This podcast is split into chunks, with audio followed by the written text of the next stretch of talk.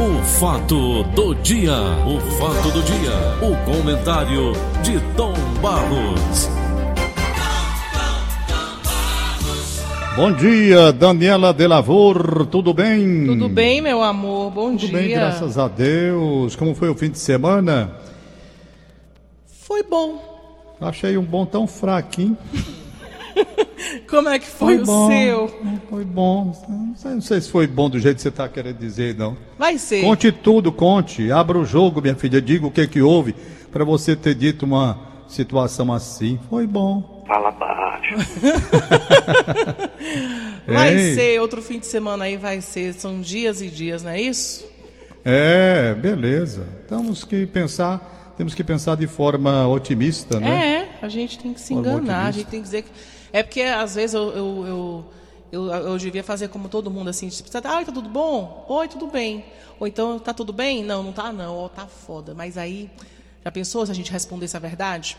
É verdade, você tem razão. Mas tá tudo ótimo, Tom Barros. Ah, dá pra ir, né? Eu ah, a gente tá com ontem- saúde, o que, que é mais importante? É. É ter saúde, né não? Eu ontem fiquei muito triste porque um amigo meu, Valdir Oliveira, amigo de juventude aqui da Gentilândia, ele foi uma pessoa muito legal no tempo de jovens, né? Ele morava aqui pertinho da gente, era dono da empresa Santo Antônio, um homem muito ligado aos transportes, empresa Santo Antônio, e principalmente na década de 50, depois fortaleceu a empresa, pois bem. E ontem eu recebi a notícia da morte dele, fiquei muito triste, muito Nossa. chateado é, o Sindicato das Empresas de Transportes Coletivos de Fortaleza. É, Sindicato das Empresas de Transportes Coletivos de Passageiros. né? Ele teve uma participação muito importante. Fica a nossa saudade, o nosso registro, abraço à família, nosso sentimento, nosso pesar. Foram momentos muito bons, muito bons, do Valdir, Valdir Oliveira aqui com a gente na Gentilândia. Vida que segue, eu acho que o Valdir devia ter mais ou menos a minha idade ou um pouco mais jovem. Sabe, eu, eu acho que ele era mais jovem do que eu um pouco. E morreu ontem. Tem aqui algumas fotos que me mandaram, ele no tempo da empresa. Grande Valdir. Um abraço, que Deus o tenha, que Deus o receba. Morreu Cumpriu a de quê, missão dele. Tom, tu sabe? Eu não tenho a ideia. Só me deram a informação Da de morte, que ele né? morreu no sábado à noite, de sábado para domingo, né? Uhum. Foi sepultado ontem. Eu não sei bem de que. A vida que segue, nós estamos numa caminhada. Aliás, eu fico pensando seriamente, sabe, Daniela, quando paro para refletir sobre a vida. Ah, Eu, eu acho tudo tão esquisito, tudo. Eu não entendo o que, que nós estamos fazendo aqui, por que, que nós estamos aqui. Tem a religião para explicar, olha, você está aqui de passagem, você tem que entender que a vida não é só essa aqui na terra, não. Tem outro plano para você cumprir. Quando morrer, você tem um destino. Ou vai para o céu ou não vai, ou é recebido pelo Pai ou não, dependendo de suas ações aqui na terra. Então, para quem tem fé, e eu procuro realmente acreditar que deva ser assim, porque não tinha sentido o Criador, com tudo isso, deixar o homem numa passagem insignificante pela terra de 60, 80, 100 anos. Pronto, acabou, vai para um buraco, acabou-se. Aí eu me lembro do Pedro Vitor, meu filho, lembro demais, quando ele preocupado, pequeno, quando ele tomou, todos nós, eu acho que todos nós já passamos por essa situação, quando nós nos damos conta de que a vida termina. Quando você sabe da morte, você toma consciência da morte. Eu não sei, Daniela, quando foi a idade, qual a idade que você eh, percebeu a existência da morte. é, eu acho que nos meus 10 anos, 11 mais ou menos. E foi tarde, então, né? Foi, foi tarde. Foi tarde, quer dizer que você era imortal até 10 anos, né? Eu, eu nunca tinha perdido ninguém, na verdade, muito perto. Eu nunca tinha. Eu vi minha mãe chorando, que a, a avó dela, minha bisavó, tinha morrido. E eu não entendia por que, que a minha mãe estava chorando tanto. Eu tinha nove anos. E ela chorava dizendo que ela tinha de morar no céu. E eu não entendia muito bem. Sei, sei. Mas depois eu compreendi. Então, eu me lembro bem, o Pedro Vitor teve consciência desse negócio de morte mais cedo. Acredito que com sete anos, por aí, assim, novo. Bem novinho meu, não sei, ele se preocupava muito quando soube desse negócio de morte. Ele se preocupava muito, isso é muito natural do filho ter medo que a mãe morra, sabe? É, ele tem aquela verdade. preocupação, a mãe está mais ligada ali e tal. Ele tinha uma certa preocupação e ele chegou para mim e fez a pergunta que até hoje eu não soube responder e não vou responder porque também não aprendi de lá para cá, apesar de tantos anos terem passado. Ele perguntou, papai, me diga uma coisa, se a gente vai morrer, para que que a gente nasce? Né? Então, realmente, se você parar para pensar, se você vai morrer, para que, que você nasceu? Para passar por isso aqui? Uma coisa insignificante aqui na face da Terra? Engraçado, né? É? Eu estava eu tava lendo um, uma crônicazinha, Tom, esses dias, que muita gente tem essa dúvida, né? O que, que acontece depois que a gente morre? Será que tem vida após a morte ou é só isso mesmo? E aí eu estava lendo uma crônica de dois bebês dentro da barriga da mãe, gêmeos, e aí um conversava com o outro. O que, que vai acontecer quando a gente sair dessa, desse lugar que a gente está tão quentinho? Será que tem vida depois daqui?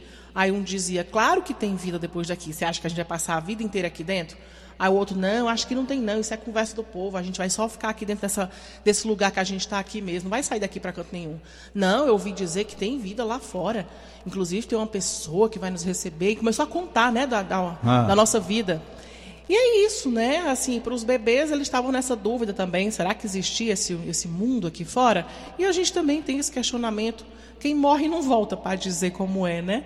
É. E aí tem o espiritismo com a sua crença, tem o catolicismo, enfim, todas as religiões que têm as suas é, versões explicar, né? e as suas verdades, né? Agora todo mundo, todo mundo tem a questão de vacilação na fé. Isso é uma coisa que acontece com religiosos, com todo. Um dia você tem alguma dúvida, não é?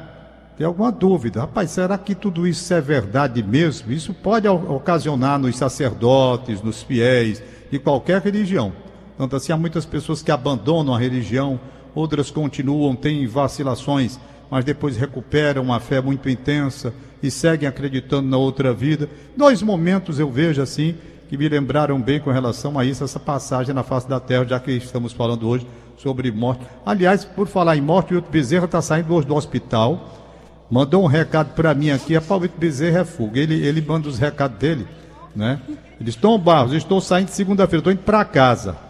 Ai, tô que vac... bom. Tô mais vacinado de tudo depois dessa daqui. Tô vacinado até contra a febre aftosa. Que maravilha. e disse, olha, fique sabendo que eu não tive medo de morrer não, viu? Eu disse, quem foi que disse que, eu, que você tinha medo de morrer? Porque se eu morresse, rapaz, que ia perder vocês, que eu morrer, né? Que eu perder, não. Eu não perdia nada. Vocês iam ver quem? Ouvir quem? Quem era o comentarista que vocês iam ouvir? Se eu morresse. Ah, rapaz. Né? Então, vocês é que iam perder, você, o Antero Neto, os ouvintes da Rádio Verdes Mares. Eu não ia perder nada. Então, estou tendo é lucro, estou indo para casa. Eu acho que ele sai agora de manhã, lá do hospital. E sobre essa questão de morte, né? O sujeito sempre pensa, quer queiram, quer não. É o caso do Wilton, quando ele foi para o hospital. Claro que você é tomado de uma suspeita. Mas será que eu vou ou será que eu não vou? Em determinado, em determinado momento, ele disse que realmente a coisa estava ruim.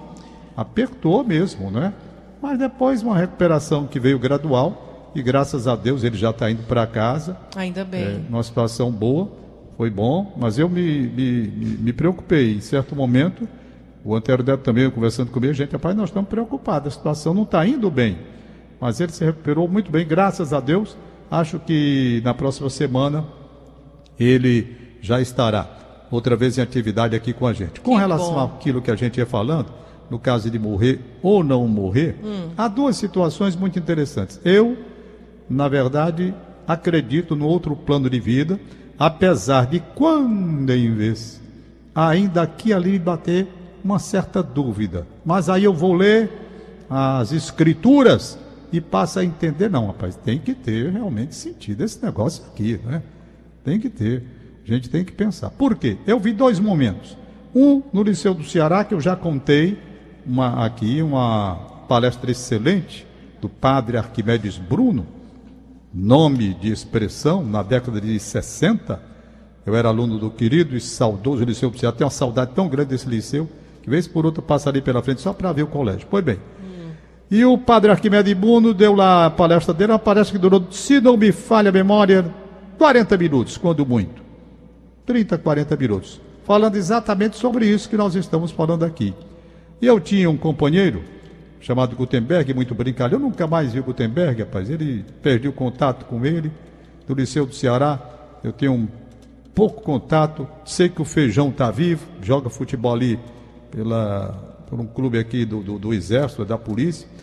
É, quem mais, meu Deus? Tem o Eldo, que vez por outro me encontrava com ele, sumiu. Tem o Anastácio de Souza, publicitário, que foi meu colega, eu era 48, ele era 49. Tem uns alunos do Liceu do Ceará que eu ainda, ainda tenho. Alderi nunca mais vi e pronto. Lamentavelmente a gente vai perdendo contato com essa gente que fez tão, uma companhia tão boa na época de colégio. E o padre Arquimedes Bruno deu a palestra dele lá. E o Gutenberg, a gente sabia, o Gutenberg era brincalhão. Eu digo, o Gutenberg não vai ficar calado. Pode esperar quando esse padre terminar de dizer o lereadozinho dele aí, o Gutenberg vai questionar o padre. Ora, aí o padre passa 40 minutos, 30, 40 minutos falando sobre isso. Quando termina, foi tiro e queda. Só vi foi a voz do, do Gutenberg. O padre Arquimedes, eu posso fazer uma pergunta? Ora, doutor, diga, eu sabia. Ele não ia. Né, me... me diga uma coisa, padre. Olhe para mim com sinceridade. Aqui, bem sério mesmo. O senhor tem certeza absoluta que o céu existe? Ora, se o padre tinha acabado de falar 40 minutos e ele lança essa pergunta para o padre, o padre não aguentou, começou a rir. Rapaz, o padre disse, mas você conhece seu nome? Gutenberg, Gutenberg. Seu Gutenberg, eu passei 40 minutos falando sobre isso aqui. E o senhor me pergunta se eu tenho convicção, se eu acredito mesmo, não tenho nenhuma dúvida. É dizer, eu iria falar com dúvida, seu Gutenberg, não é? Eu acabei de falar 40 minutos, então eu estaria transmitindo uma mentira para o senhor, porque se eu não acreditasse, falando 40 minutos, e não tivesse convicção e certeza daquilo que eu estava dizendo, Verdade. eu não tinha falado 40 minutos. Aí ele riu de novo, não, mas tudo bem. Vamos fazer o seguinte, seu Gutenberg. Olha, o Gutenberg disse, não, porque se a gente fizer o bem, vai para o céu, e se não fizer, vai para o inferno, aquelas conversas do Gutenberg. Aí ele disse, vamos fazer o seguinte, um acordo aqui. O senhor faz o bem, independente da sua certeza ou incerteza de que o céu existe ou não existe. Sabe por quê, Sr. Gutenberg? Porque se o senhor fizer da sua vida uma passagem de coisas boas, de atos nobres, dignos, elevados, claro que o senhor, quando morrer, se tiver o céu, o senhor será contemplado e vai para lá. Se não tiver nada, o senhor não perdeu fazendo as boas ações aqui na terra. O senhor não vai perder, portanto, absolutamente nada se fizer o bem. Haja o céu ou não haja o céu. Se tiver, beleza. Se o senhor fez um sentimento cristão de amor ao próximo, tudo bem. Se não, o senhor teve amor ao próximo do mesmo jeito, não perdeu sua vida porque você fez o bem aqui na terra. O Gutenberg riu, agradeceu e pronto, terminou a coisa por aí. E eu acho que ficou isso na minha lembrança. A outra, que pode ser que eu me engane, porque faz muito tempo que eu li, muito tempo, eu li Apologia de Sócrates, Apologia de Sócrates, quando Sócrates, o grande filósofo, foi condenado à morte. Ele tinha que beber a cicuta, né? Para morrer. E ele, quando saiu lá a sentença de condenação, o Sócrates, com aquela inteligência privilegiadíssima que ele tinha, um pensador, ele olhou para os que o condenaram e disseram que eles tinham feito uma loucura, uma loucura. Por quê? Porque eles foram insensatos ao condená-lo à morte bebendo a cicuta. Por quê? Ele explicou, explicou muito bem. Olhe, vocês pensam que me fizeram mal, me condenando à morte? Vocês imaginam que me fizeram mal? Vocês fizeram mal a vocês próprios. Vocês deveriam ter visto, por exemplo, a minha idade. Se vocês queriam se livrar de mim pela inimizade, pelo problema de entendimento, de filosofia, de pensar essas coisas, vocês poderiam ter esperado um pouquinho mais, porque já já eu vou morrer mesmo. Eu já estou me encaminhando para a morte natural. E vocês não levariam a pecha de terem me condenado. Sabe por quê? Quando eu morrer, beber a cicuta, vocês vão ser acusados da minha morte. E quando entenderem que vocês erraram neste julgamento como erraram, virá a vingança do povo contra vocês virá a vingança e vocês poderiam ter se livrado dessa situação que pode ser muito difícil depois da minha morte. Além do mais, o que é a morte? Ele perguntava: O que é a morte? Aí o Sócrates diz: No meu entendimento, a morte, na visão de quem acredita no outro plano de vida, não tem absolutamente nenhum malefício, porque quando morrer, eu vou rever meu pai, a minha mãe, os meus amigos, o reencontro no outro plano com as pessoas que a gente tanto quis bem, Vai ser uma festa, portanto, recebimento dentro dessa nova situação. Então não é uma coisa ruim o morrer. Para quem acredita no outro plano, e o Sócrates acreditava. Para quem não acredita, é materialista, sabe o que é a morte? A morte nada mais é do que uma noite que você dormiu sem sonhar, multiplicada pelo infinito. É a morte, acabou. Então vocês efetivamente fizeram um mal maior a vocês do que a mim. Resultado: o Sócrates realmente morreu e os seus acusadores, os que o condenaram, foram depois também mortos pela revolta que aconteceu contra eles, dentro daquilo que ele tinha previsto. Então, isso é o caso de morte, né? não sei nem porquê, eu acho que foi porque eu trouxe a história do Valdir, porque na verdade eu estava até vendo aqui que tinha assunto de hoje, praticamente são as repetições do dia a dia, não tem nenhuma novidade, esse negócio de Covid e de política, só essa luta aí que eu estava vendo aqui no, no Rádio Notícia, a luta por voto nessas áreas de Fortaleza, uma disputa acirradíssima, viu, Daniela? Aí vai ser, viu, Para vereador, diz que o negócio já houve até é, confronto entre os cabos eleitorais os chamados cabos eleitorais, diz que a disputa está intensa por voto aqui na, na capital, e o que, o que não é surpresa, não é? E quando se aproximar de novembro é que vai piorar, né? É. Vai ficar mais aliás, aliás, novembro, por falar em novembro, eu estou até pensando como é que vai ser feito, porque pela primeira vez nós vamos ter. Eu, eu, eu comando as transmissões de eleição aí da Rádio Verdes Mares há mais ou menos uns 30 anos. Penso só eu. Só isso, Tom é, Barros? Meu Deus. Menos. Eu não sei se esse eu ano eu vou ter condições. já trabalhando. É. Eu não sei se esse ano vai ser possível, não sei, em novembro está chegando aí. Eu não sei como é que vai ser nem a própria transmissão, e vai ser, claro, de uma forma bem diferente, pelos cuidados que nós vamos ter que ter. Claro que o departamento de jornalismo, através do Idelfonso Rodrigues, ele vai traçar todo um trabalho dentro do que exige a nova situação que nós estamos vivendo no país de pandemia, como vai ser feito esse tipo de trabalho. Eu não sei nem porque eu não estou nem indo trabalhar aí. Não sei, isso é uma coisa que nós vamos deixar para o mês que vem, se pensar como é que vai ser feito esse tipo de transmissão. Mas seria interessante que as pessoas evitassem, evidentemente, eh, os excessos, porque nós estamos num momento tão difícil, tão delicado, né? Ontem eu estava vendo alguns países já dando sinais de medo como a própria Inglaterra, o que me causou surpresa, a própria Inglaterra já acenando com a possibilidade de um aperto, porque a coisa começou a crescer novamente, não na dimensão inicial, mas uma coisa preocupante. Então, aqui no Brasil, nós estamos, pelo menos graças a Deus, aqui do estado do Ceará, numa situação de razoável controle. Desativação do PV já começa agora pela manhã, aqui pertinho da minha casa. Vai sair o hospital para voltar ao estádio. Mas nós temos que pensar seriamente como fazer esse tipo de trabalho. E para terminar, minha querida Daniela de Lavor, hum. né? É, eu estava vendo aqui no. Deixa eu ver. Procurar aqui no Diário do Nordeste de hoje, uma nota que eu acho muito importante sobre a sereia de ouro. Certo? Sereia de ouro. Criada em 1971 pelo industrial Edson Queiroz, a principal comenda do Ceará se reinventa traduzindo o espírito pioneiro, inventivo e solidário do povo cearense. Neste ano, entregaríamos pela quinquagésima vez o troféu Sereia de Ouro, 50 anos, motivo de grandes emoções em nossa família e de enorme responsabilidade perante a sociedade. Contudo, o momento é excepcional. Levar adiante a premiação com respeito e honradez no nível de exigência que temos com a comenda, requeria mudanças. Nasceu assim uma campanha de homenagem ao cearense, enaltecendo a força, a luz e a garra do nosso povo. Reunimos histórias de 50 personagens que transmitem a toda a sociedade o nosso sentimento diante dos desafios atualmente impostos ao mundo.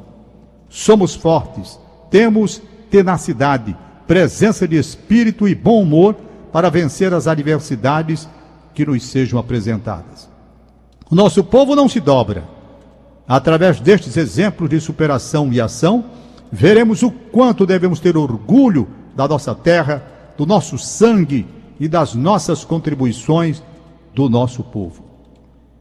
Quando um cearense ganha o mundo, o mundo ganha. Assim, o evento que já aconteceu por 49 vezes deu lugar neste ano a uma campanha que vem sendo vista na TV Verdes Mares, na TV Diário, durante o mês de setembro e que será publicada a partir de hoje no nosso Jornal Diário do Nordeste. Inclusive, eu já li o texto agora pela manhã no Rádio Notícias Verdes Mares também. Agradecemos aos nossos convidados pelo apoio e exemplo, com suas histórias de cearensidade, cearensidade, digo melhor, que estimulam a trilhar o sucesso com perseverança renovada, pois essa é uma característica marcante de quem somos e que nos dá orgulho. Obrigado a todos os cearenses por existirem e resistirem. Contamos com nossa força sempre, assina Abelardo Rocha, presidente executivo do grupo Edson Queiroz.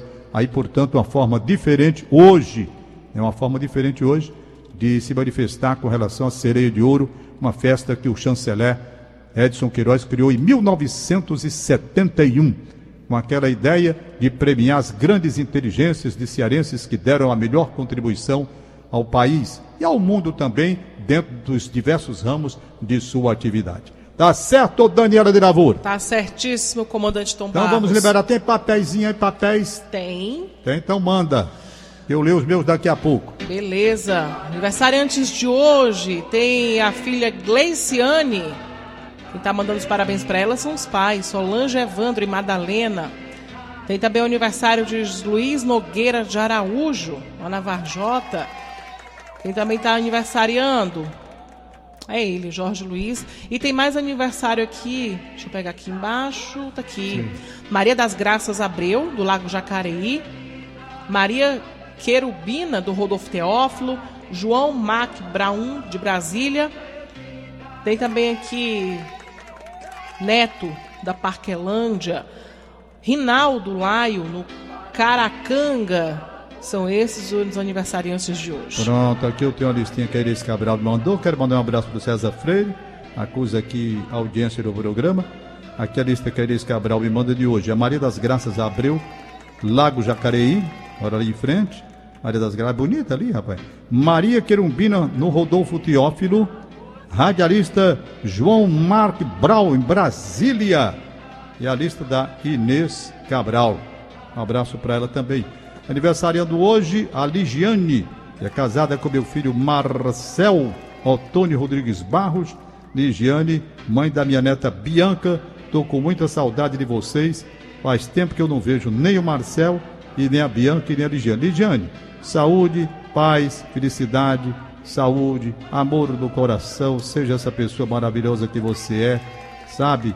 E vamos seguindo a vida. Lamentavelmente, eh, esse tempo todo sem a gente se ver.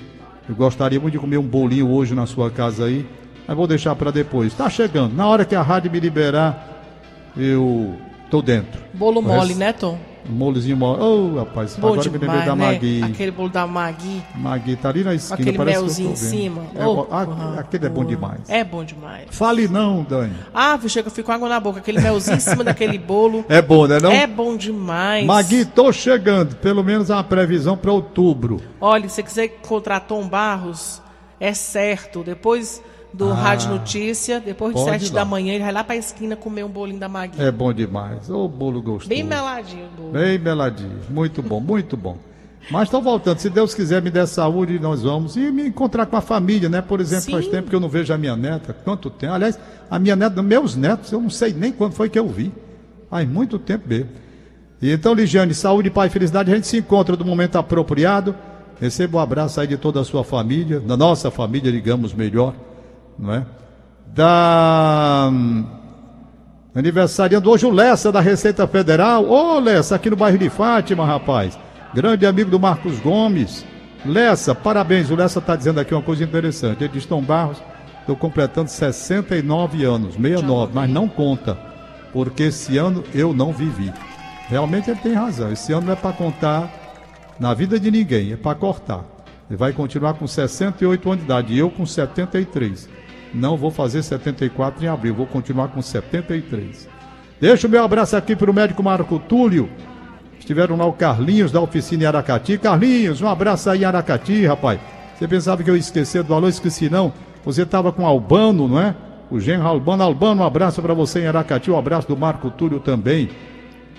Mandar um abraço aqui para o Vicente Felizardo Vieira. Ele é primo, ele é primo da Federalina. A Federalina mandou esse recado ontem, disse que ele não. Ele mora em Cajazeiras, lá na Paraíba. A Federalina mora em Palmirim.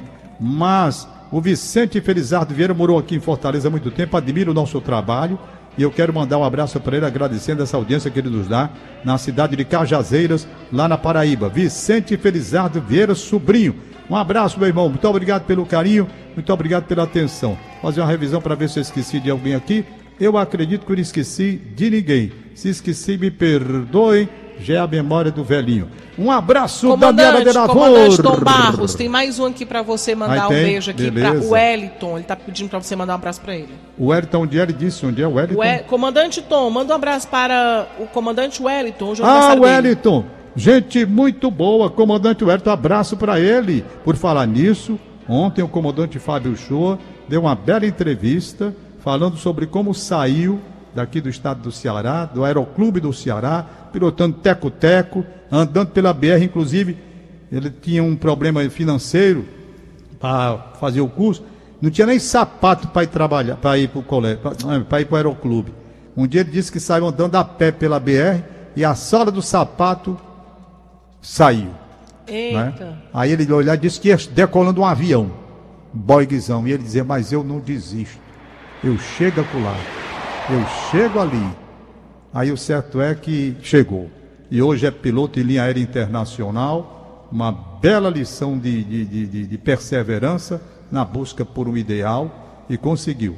Então foi uma bela entrevista. Bom, um abração a vocês, Tem, bom dia, tchau. Barros, calma, as pessoas te querem aqui. É. Aniversário ontem, Jorge hum. Luiz Nogueira de Araújo. E hoje também aniversário de Petrolina, Pernambuco. Petrolina, Pernambuco. Ah, tem uma música, não tem, Daniela? Tem, Tom? Hum, Como é o nome? Não sei o que, Tem mesmo, tem mesmo. Tem. Eu tem. acho que é Luiz Gonzaga. É a música do não Luiz Gonzaga, Petrolina. Petrolina Juazeiro.